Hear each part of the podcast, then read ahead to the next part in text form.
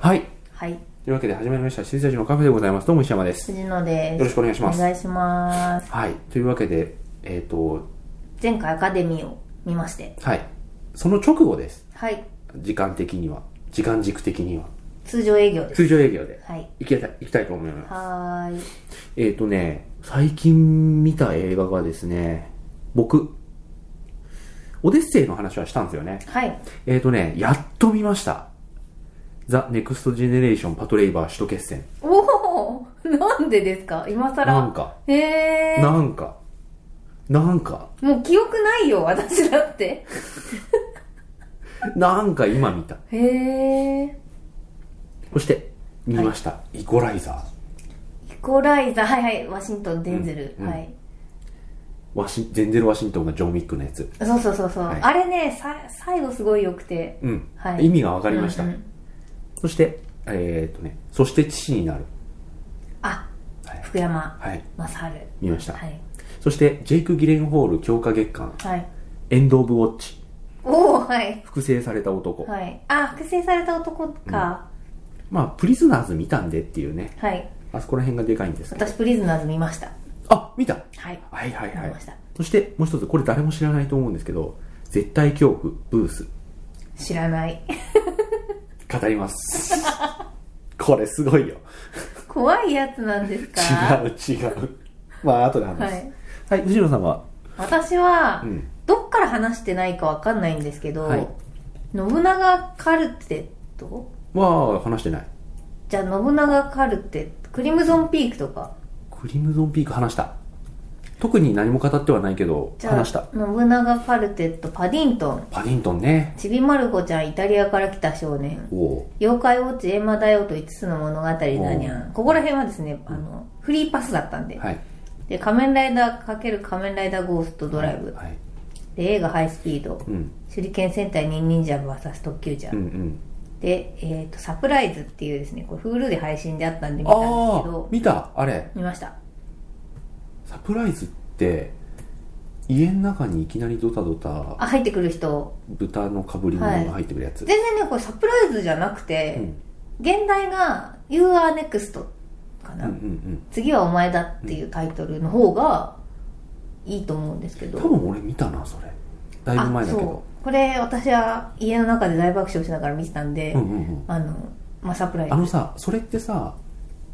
あの、家から脱出するぜっつって誰かが助走をつけてあそうそうそうそうとんでもないことになるやつ。あの見ピたアノ線ひうんうん引っ張ってあってのポーンっていう、うん、見た。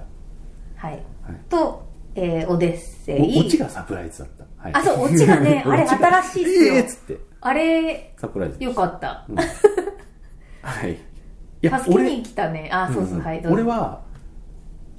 え、こ、こういう感じになるんだっていう肩透かしで、はいはいサプはライズいでした。はい、どうぞすみません。あいえいえでオデッセイはこの前オデッセイはい、はいでクリードもこの前はい。でえっ、と幽体からの物体 X の私昔のやつを見たことがなかったんで優勢、優勢。あ、そうそう、すいません。う優勢からの物体 X。はいはいはい。で、プリズナーズ、プリズナーズ、はい。白雪姫殺人事件、おおやっと見ました。おおで、X ミッション、はい。ドラえもん2016、新のび太の日本誕生、これね。と、キングオブプリズムって今すごい話題になってる口コミのアニメなんですけど、と、ヘイトフルエイト、はいはい万年ショート。はを見ました。こい。結構ちゃんと見てますね。こちゃんと見ました。はい。はい。では僕の方から、はいさらっと。ネクストジェネレーションパトレイバー。はい。あのね、おしいさんが、要はもうこれを語る上で、パトレイバー、アニメの方のパトレイバー2の話は避けられないと思うんですけど、はいおじいさんが撮ってる、んあの、アニメの東京のシーンってすげえ好きで、はいはいはいあの、浜松町の運河とか。わかりますわかります、うんよね。うん。もろにそこで撮ってたじゃないですか、はい汐留でああいいなと思ってこの埋め立て地のうん残うんるうやんつ、うん。あの風景の映画で、はい。でも映画としてはやる必要あったっていう気はします、みんなそう思ってる。 うん、あれってそうだよみんなそう思っねてますね。ねなんどうしたのっていうえ。うん。え何何何っていう大して話題にもならなかったよみんな、片、みんな口を閉ざしてた。ね固く口を閉ざす俺そんな評価聞こえてきそうなもんなのにそさうそうそうそうあれさいや言っちゃいましょうかアニメのパトスまんまだよね、はいなんでだからみんな固く口をいやななんでっていうのはなんで実写にしたんだっていうのが分実か写んでやりなたくてかったんじゃないですかそれだけだよねでもね、うんどうん、本当に、ういうことなんだろううっていう、ん、何の何も何何の何にもなかったですよこうね例えばその一周したけど時間軸が加わってることによるスパイラル的な進化の仕方とかってあるじゃないですか、はい映画って同じものをやってても、リメイクとかってそういう場合が多いんですけどそれすらないよね、同じ人がやってるから当たり前なんだけどそうですということですかね以 上以上はいただあのーヘリはヘリが敵っていうのはいいねああそうですね、確かにうんあのヘリは良かった以上はいはい。そして、イコライザー。これ、イコライザーこれね、好き。大好でしょき。大好き。そうなんですよいい人。いいデンゼル人ワシントン、いい人じゃないいいですか。人で強い人いい人で強い人そう。そうで、いい人、た最初は、なんかちょっと工場のうんうん、やればなんか、仕入れの人なのスーパーマーケットの、のえーっと店長みたいなレジレジのバイトみたいなな感感じじだでよすね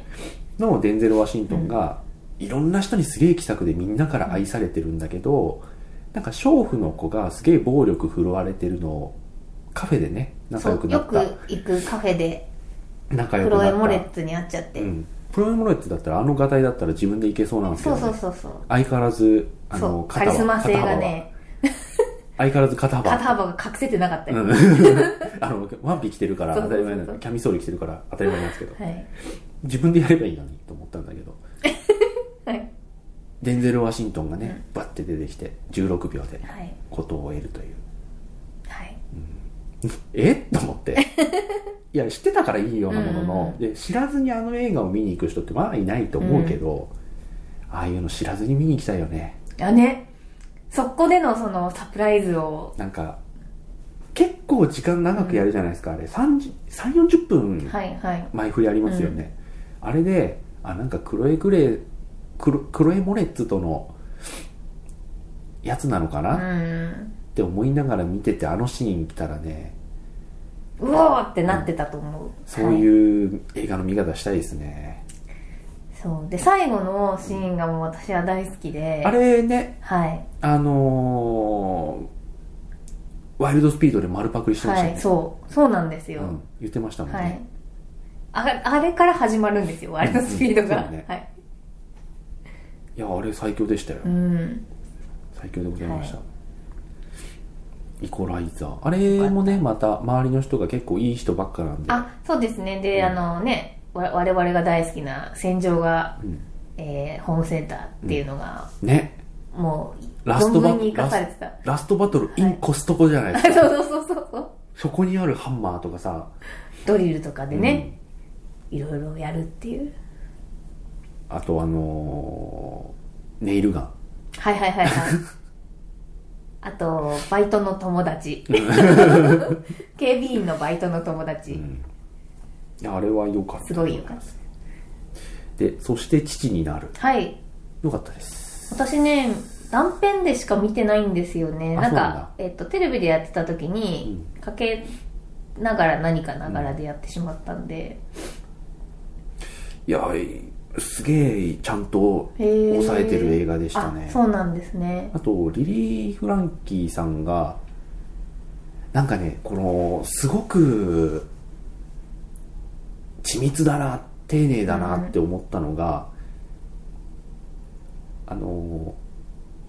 子供取り違えの話なんで、基本的にはその両親こっちの両親とあっちの両親とっていう2組のカップル、夫婦がいての話に2つの家族の話になるんですけど明らかに2つの家族を平等に取ってないんですよはいはいはだから俯瞰で取ってるんじゃなくてもう福山雅治いの視点なのかの視点にへ行っえて撮ってるんで、はいはい全ての演出方法がそっちにきちんと寄ってるんですよ、これすごい丁寧だなと思って、うーんここら辺意識的にやらないとどちらかっちゃうと思うんですけど、はいはいはいだからリリーさんの演技が変わるんですよへえそれって何かっていうと福山雅治から見たうんうんうんリリー・フランキ自ーとは分の実の子供がうんどんなやつに育てられてんのっていうそのフィルターがあるじゃないですか、それをちゃんとリリーさんが演じ分けてるのがねあれ絶対革新的にやってると思うんですけど、だから最初取り違いがありましたと、で実の血のつながった息子は、まあ、6歳でうんうんどんな家庭に育てられてるんだっていうとなんかバスへのなんかうんうんうんあるじゃないですかあの電気屋さんはいはい売れてんのなんかっていう、うん電気屋さんあるじゃないですか商店街、うんあんなところでうんうでリリーさんもそんなねいい見てくれの人じゃないのーで、んはいがさつなうんうん夫婦で牧陽子さん夫婦でがさつっていうかそのそうだねよよければ明けっぴろげうなん家庭なんですよね、確かそれが福山雅治視点で見るとあの人は最初からちょっとエリートマン、はいはいはいエリート商社マンでプロジェクトリーダーって感じで出てくるんで、息子にも教育厳しくみたいな、それを通してスッとそっちに見せられるとやっぱ落差があって、うんうんでリリーさんもお金の話いきなりすんの、はいはいね、慰謝料とかどんぐらいになるのかなとか嫌じゃんはいはいはいそういう問題なのってなるじゃんなんだけどそれがねあリリーさんこういう人なんだうんってなった次の瞬間にはちゃんとフォローが入るんですよフォローの演技がへちゃんと子供に愛されてるところ、うんシーンが入ったりそうするとね福山雅治の心の揺れ動きがそのまんま周りの人うのん演技に反映されてるんで、ーはいはいはまいあ、福山雅治の奥さんもそうだし、奥さんはまあ、えっ、とねお能町子ああそっかそっか、うん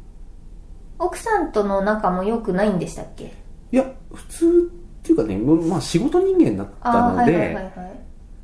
ただ表面的にはすごい仲いいんですよ、うん、なんだけどまあ問題がボーってなった時になった時に福山雅治がちょっと言った一言が後々を引いたりとうか、んやっぱそういうことかはいはいはいって言うんですよねでその時は何も言わないのうん小野町子、なんだけど後あの時ああ言われてってことを、うんほ々っていうのがまあ聞いてくるとうか、うんそれが全部ね福山雅治視点なんだよねうーんあの一言だけは忘れないって言われた時に悪かったよこうこうこうこうだろって言ったらそそれじゃないって言われるのようーんなんて言ったか覚えてないのやっぱそうだったかって言ったでしょってあ確かに言ってた ってえー、だからね周りの人がねちゃんと福山雅治の心のフィルターを映して、はいはい演技のね、まあ、どこまでいい人に描くそれともどこまでがさつに描くとか、奥さんもヒステリックに描くそれともいい奥さ、うんん理解のある奥さんとして描くっていうそこのバランスをね常に綱渡り的に微妙にへえ取ってる感じがして、はいはいな牧陽子さんとかもそうじゃないですかうんどっちもできるんで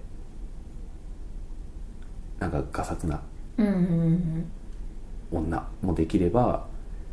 なんかこう子供の笑わせ方とかうまそうっていう、はいはいはいっていうところもちゃん とシーンを交互に見せたりして、うんなんかすごそこがすごい丁寧でしたへねえなのでどっちかというとこういう問題にぶち当たった時に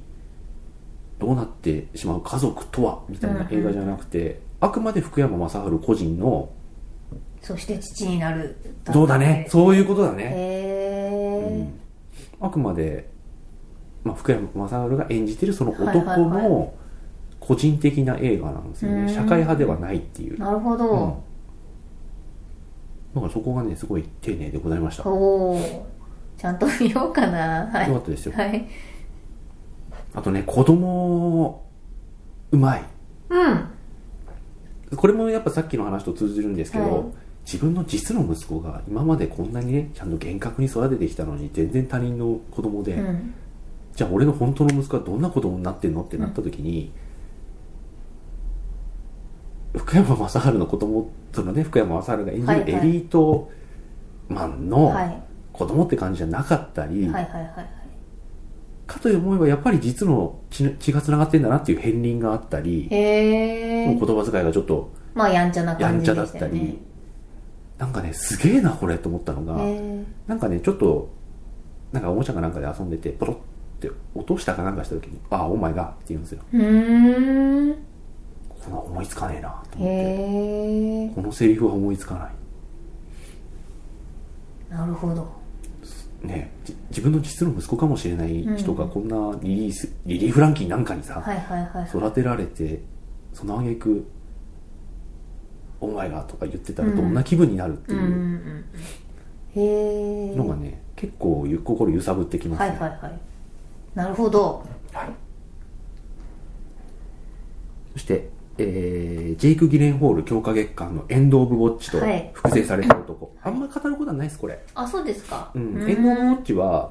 あの警察24時はいはいジェイク・ギレンホール in 警察24時24時あの車載カメラあるじゃん、はいはいあれで話が進んでいくんうんでうすんよ、うんうんへえもう淡々と、まあ追ってるだけなんですよね、うんドキュメントチックにうん、うーんなんだけどちょっとあのーあれと思ったのがあのいわゆるあの POV ってはいあるじゃないですか、あのーパワーまあ、ぶまあはいブレアウィッチとかさ、はいあれでもないんだよねへえなんか厳格にやってないのそこ、はいはいはい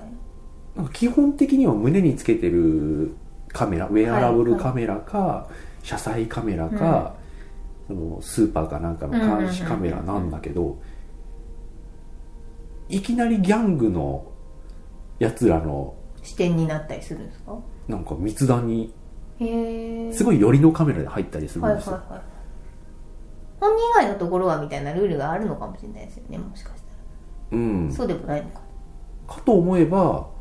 別のシーンではバーベキューやってる黒人マフィアのところに、うんうんまあ、ギャンググループかな、うんうんのところに白人ギャンググループが来て撃たれるっていうシーンがあるんですけど、そこでは「おお前何撮ってんだ」って言ってるんですよあそうなんですねあこれとこれは撮ってるやつなのうね、ーんあこれは架空の視点なのねっていうのがね、バラバラで、へえまあ、バラバラなのになんかいちいち文句つける気もないですけど、まあまあまあよく分かんなかったうーんそして特にオチはなかったあそうですかはい特にオチはない、ほいうん、複製された男もねびっくりすることにオチがないへえいこれ知ってますや見てないですえっと、ジェイク・ギレンホールが学校の大学の先生かな、うんである日なんか映画勧められて、はいこれいいよ」っつって「じゃあ映画でも借りてみるか」って見ると自分が映ってるんですよほうほえっ、と思って調べると自分にそっくりな俳優がいることが分かってでその人になんか電話かけたりして怪しまれたりもしつつあのーなんとかううんうん会うことができて、なんだけどその相手の俳優がお金に困ってたかなんかで生活取っ替えざるを得なくなっちゃうんですよ脅されて、はいはいはいへんで、まあ、両方とも恋人と奥さんがえうんうんいるんですけど生活交換して寝てそしたらその俳優の方要は学校の先生の奥さんうんはいが俳優がそこに入れ替わってうんこう寝てる途中に「はあんた誰?」ってなって「うんういんや俺だよ俺いや違う絶対違う」っつって「いいから家に返して」ってなってその途中でなんか「ここで降ろして」って言って「やめろやめろやめろ」ってなってる時にガーンって交通事故で多分2人とも死んだんですけどへえ お終わり、うんへえで学校の先生は俳優の奥さんとなんか暮らしてて、はいはいはい俳優の奥さんはなんかわかるんですようんあのああなた違う人ねみたういな、でんもあんま驚かないです、はいはいはいはいへえでまでもお母さんから電話来てたから返事しといてみたいなあうことで、んあああ分かったっつって以上、へえあれと思ってというお話でしたっていうことですね、はいうん、よくわかりませんでしたそしてちょっとねちょっと語りたかったのが、はい絶対恐怖はいブース何ですかそれはこれねちょっと後でねそのネットで調べてみてほしいんですけどままず僕が語りますはいえっと、主人公はラジオの DJ うんで、いつものスタジオではなくて、そこはちょっとなんか工事かなんかで使えなくなっちゃったんで、地下にあるもう最近使われてないブースうんをうんうんスタジオとして使わなきゃいけなくてで今日はそこからあブースはブースブースなんですねあブースブースかみたいなやつかと思ってました絶対恐怖へブースーうんうんブースねで、えー、と佐藤隆太が主演であラ本ジ当オなんです DJ ね、うんあのちょっと低予算ホラーっぽいやつはいはいでそのち最近使われてなかった地下にあるブースからへえラジオを放送するんだけど、はいそこにいろんな音が混じったり、うんうんうんうんこうなんていうの金属がキーキーっていう、はいはいはいはあの音が混じったりしていで短い1時間14分うん、へえっていうああこれ新しい新しい面白いと思って、はいはいあのーそういうの僕好きじゃないですか、うんうんうんうんそうですうね、んでそれを本当にホラーとして僕やったことないんうで、ん、うんあそれをちゃんとホラーとしてで70何分でしょ、うんうんうんうんいい尺じゃないですかそうって言ですったら、ねクソつまんなかったあそうなんだクソつまんなかったえー、なんか面白そうなのに絶対面白そうだよねん、うわーと思って普通にやりゃ面白いのになんでこんなつまんなくしたんだよと思ってへえいやもうイントロダクション完璧ですよ完璧だよね、絶対普通に面白いよねうん なんで面白くなかったんですかえっ、とね なぜかというと、はいあの佐藤隆太が全部悪い から、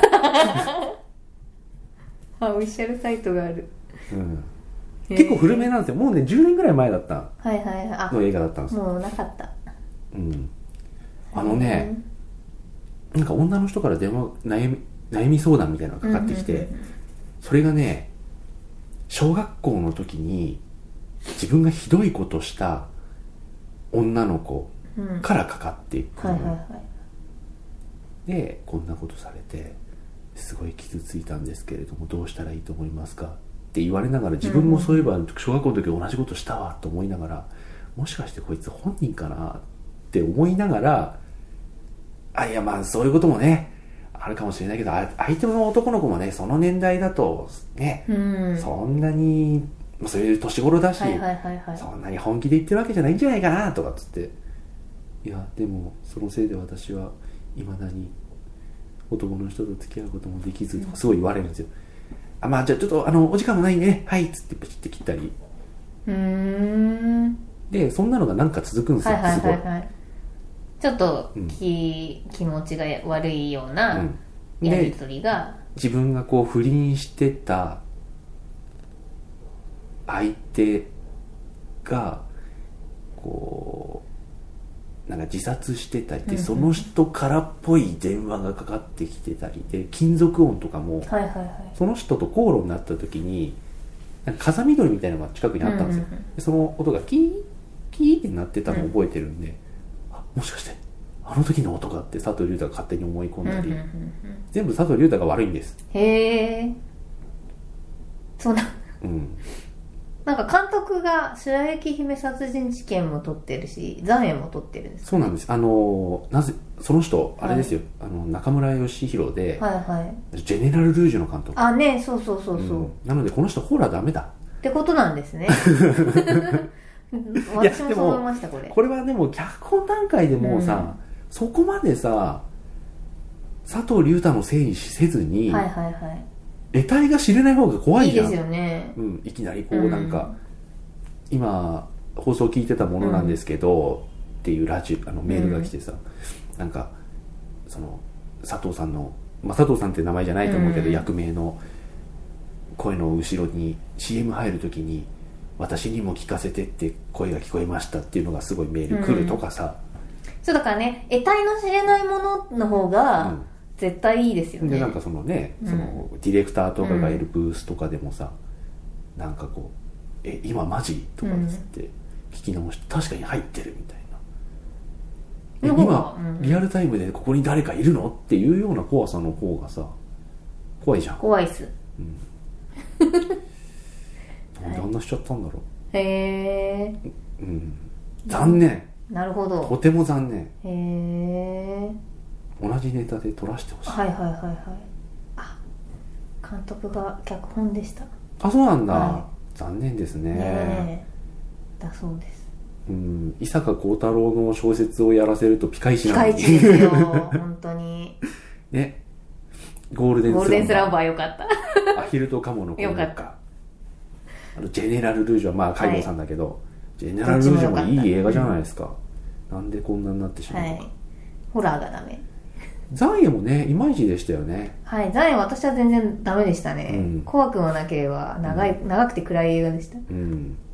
からね最後のあの炭鉱風アタックがなければそこそこいい映画だったんですよねだからそれも多分ジェネラル・ルージュっていうか要はホラーじゃないところは面白かったじゃないですうか,、ん面白かった追っかけていく、うんあの記者が追っかけていくのはすごい良かったんで、うん一つ一つ謎が明らかになってああの音がそこに繋がってんのねとか、はいはいはいあの反応があのゴミ屋敷のおじいちゃんうのん反応はそこに繋がってんだとかいうのが分かると怖いっていうのはあるじゃないですか、なんかこう写写真がうんうん海を写してる写真があってさなんかシミがあるなと思ったら、男の人の顔のドアップだったとうかさ、ん後で分かると怖いってあるじゃないですか、それにすればいいのにねなんであんなく、ね、ちびく炭ろ鉱さん風アタッがクのしのし、ねうん、黒いやつ来がちゃったら怖くないっすよ、うねん見えちゃったらねうん、侍海の言うことなんか気にすんな場合清水隆、侍海はまあまあ、はあの呪音ザ呪音、い、うんやった時相当喧嘩したらしいですうからね、ん幽霊はアタックしてこないと怖くないっていや侍海のアタッそクれ はお前もそうだろう よお前は幽霊をチェーンソーで切りゃいいと思ってるかもしれないけどかやほは違えんだそうそうそうあ白井白石浩二監督はい貞子 VS かや子監督なんだねあそうなんですかもうどうでもい い見ないけどどうせ見ないな白石監督だったら見てもいいかなあと思本っ当たですか、はい殴ったり蹴ったりするのかなどうなんだろうだってテレビもうすごいなんか超泥仕合になりませんうん貞子と綾子だ特に武器はないからねうん不思議なパワーでそうそう追いそうそう殺す以外うのん武器はないから、うん貞子 3D とか最近見てないから分かんないけど、ううんうんうんね、呪い殺すしかできないはずだから、んもしかしたら井戸ビームとか最近出るのかもしれ ないし分かんないけ白ど石さんがなんかうまいことやってくれたら面白いかもしれない面白いかもしれない、は頼まれ仕事だったらあの人本気出さないからダメああなるほどなるほ どああの人が本当に頼まれ仕事だったらテケテケとかひどかったもんあ言ってましたね以上絶対恐怖ブース、すげえ惜しいなるほどうん惜しかったなあれうーいやなんかん口論になって不倫相手と口論になって崖からを突き落としちゃって、はいでそのまんまスタジオに戻ってきてラジオの番組やる男の神経も知れないなと思ったけどはいはい実は知ったでパッてあの調校室うんうのん方見るとス、タッフブースそのの方ですね女が降っていたりするのよ、うんうっん、て思うまあその本人がいけないんだけど本人がいけないものはもうしょうがないですよ、うん悪いけど、あなんかね、うん、怖くないというか、正体分かっちゃうとダメですよね、やっぱりね、そうですよね、うんあお前が殺したやつにね付きまとわれて呪われてるだけじゃんってブースである意味があんまりなくなっちゃう、うん巻き込まれ系のねなんかこう一番の恐怖はんでよくわかんないことですから、一番ダメなのがでパッと調校室見てその女とかが小島聖とが、いてうわっと思うんだけどそれとその人が普通にスタジオの中入ってきてあの交通情報とかやるお姉はさいんだはっいたはいらはいが入ってきて交通情報を言って出てくるんだけど死んでなかったっていうオチねえなんかこの辺なんかすごい血みどろで交通情報行ってで佐藤龍太ガクガクになって生きてんの生きてるのほんで普通に調合室に戻ったら「ねえどうしたのその顔すごいね」とかって言われて死んでなかったすごいですねひどいでしょはななんなのこの映画と思って いへえ何なのあのさっきのキーキーやつうんキーキーやつのやつ何なの何だったんですかそれもわかんない、へーで結局ねだからねあれ誰も死んでないんへえだよねまあ実を言うとあの冒頭で、はいはいそのスタジオでもう20年ぐらい前に、うんうんあそうなんか事故がね、うんあったのがうんあの DJ が自分がこうひどいことした女の人から電力受けて、はいはいはいその場で自殺しちゃうっていう事件があった、はいはいはいそれだけうーんそれ以外は全部佐藤隆太の自分がいけないことによる思い過ごしへえアホかってなるほど見ないなうん見なくていいと思います、はいこれなんか知んないけど Hulu か Netflix のはいはいはい紹介見て、絶対面白いこれっつってう見ん、た設の定は面白いですもんね、うん聞く限りうん、こうねブースの中に不穏な音が響き始めるとかって、佐藤隆太がそんなひどい男だって書いてなかった し俺は悪くないそしたらお前が全部悪かった、あ当然だって以上はい短くてよかった、そうですね74分うん、いや74分もさ期待の持たせる分数じゃないですか、はいはさささっとバババッといね怖いことが起こって終わってくれりゃってあぎゃって佐藤隆太があのあぎゃって、うん、やって言ってくれればそれで面白いことありそうなのにさ、はいはいうんあぎゃっとならずに終わったわけですからねしかもブースって狭いですからうね、んあの中で何か起こったらやばいよねねえ怖いですようね、んはい以上なのでイコライザー、そして父になるはねはいよかったなるほどかなよかったっすはいで藤野さんのやつあちょっと待って、ね、私は31分どうしようかなはいもうちょっと語りましょうじゃあはい藤野さんのやつ結構僕も言えるのが多い気がするあよかったよかったあじゃあ言えないやつ言っていいですかどうぞ信長カルテット、うんうんうんこれすごいねっていう、あの、はい満員だったんですよまあまああれ結構言ってるんでしょ、うん言ってるとか講習ねヒットしてるんでしそょうそうそうはいそう、であのーあもうなんか日本ってうんこういう映画がいいんだなって思いましたね、うんうんうんで月9だったわけじそゃうですねないですかだからその時代交渉とかはもうどうでもよくて、うんあのー小栗君と、あのーあれ名前忘れちゃったんですけど石田三成が石田三成じゃなくはて、いはい 俺もすげえ適当 に信長出てくるってことは三成出てくるだろうあ出てくるんですけど、あの一回光秀がヒロインのあ柴咲ヒロイン子だ柴咲子はいのその月9うん的な月9的なあやりとりがのやり取り が知らないけど言える からこれが好きなんじゃないかなっていう申し訳ないけど、はい見てないし、うん全く知らないけど、言えるはい、だ悪く悪私はあのドラマ一切見てないで見に行っちゃってるんで、あのいい悪い言える身分にいないんですけどもあのみんないろいろと不思議に思わないのかなって思って見てました、うん、はい、だからねこの前パシフィックリムが地上波やったじゃないですかあ,、あはいはいはいはいれ俺ニコ生で見てってあはいはいはいいやーこれはニコ生で見るべきだろうと、もう僕あの iTunes でも買ってるしはい普通に見るだけだったら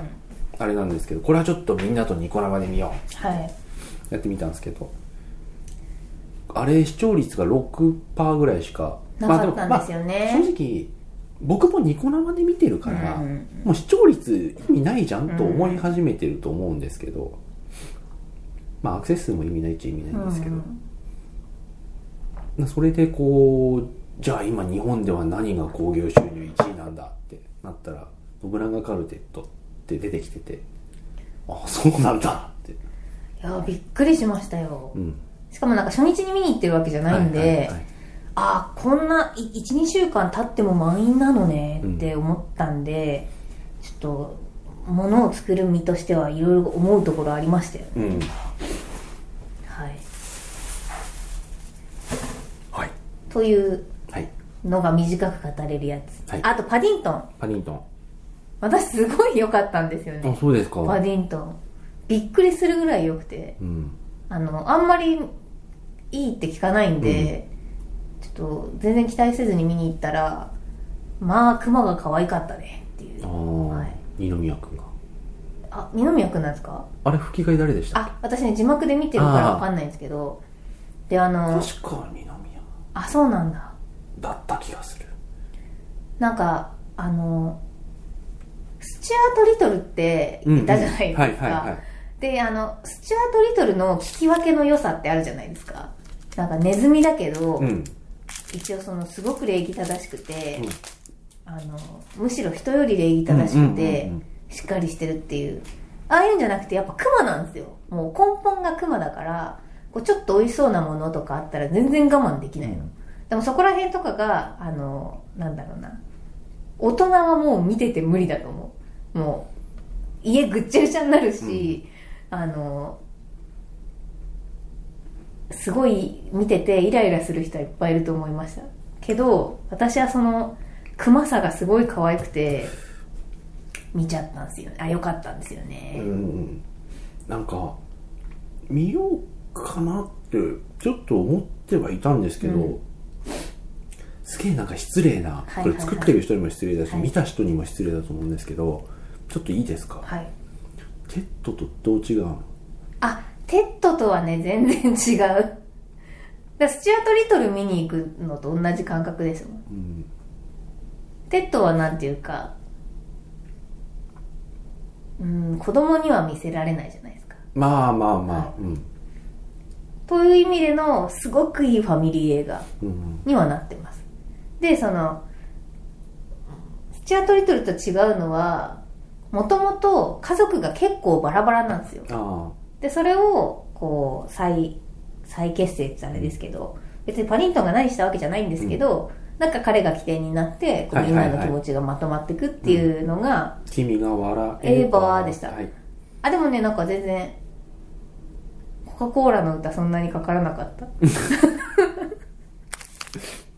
はいはい、ですうんぐらいですかねはいあまあちょっとちびまる子は いいはいあどうぞどうぞはいじゃあちょっと一旦切りましょうかそうですね次回ちょっと一緒に語れるものが何個かあるので、はい、はいあとは最近の映画ニュースあの彼はまだご活躍されてるのでしょうか多分ね意識してないけど入ってるんだと思うんですよ ね入ってるはずジェスジャスティン1時間に1回1時間に1ヶ月あれ何回やってるからやってますねはい、はいでは、楽しみですはい、おやすみなさいおやすみなさい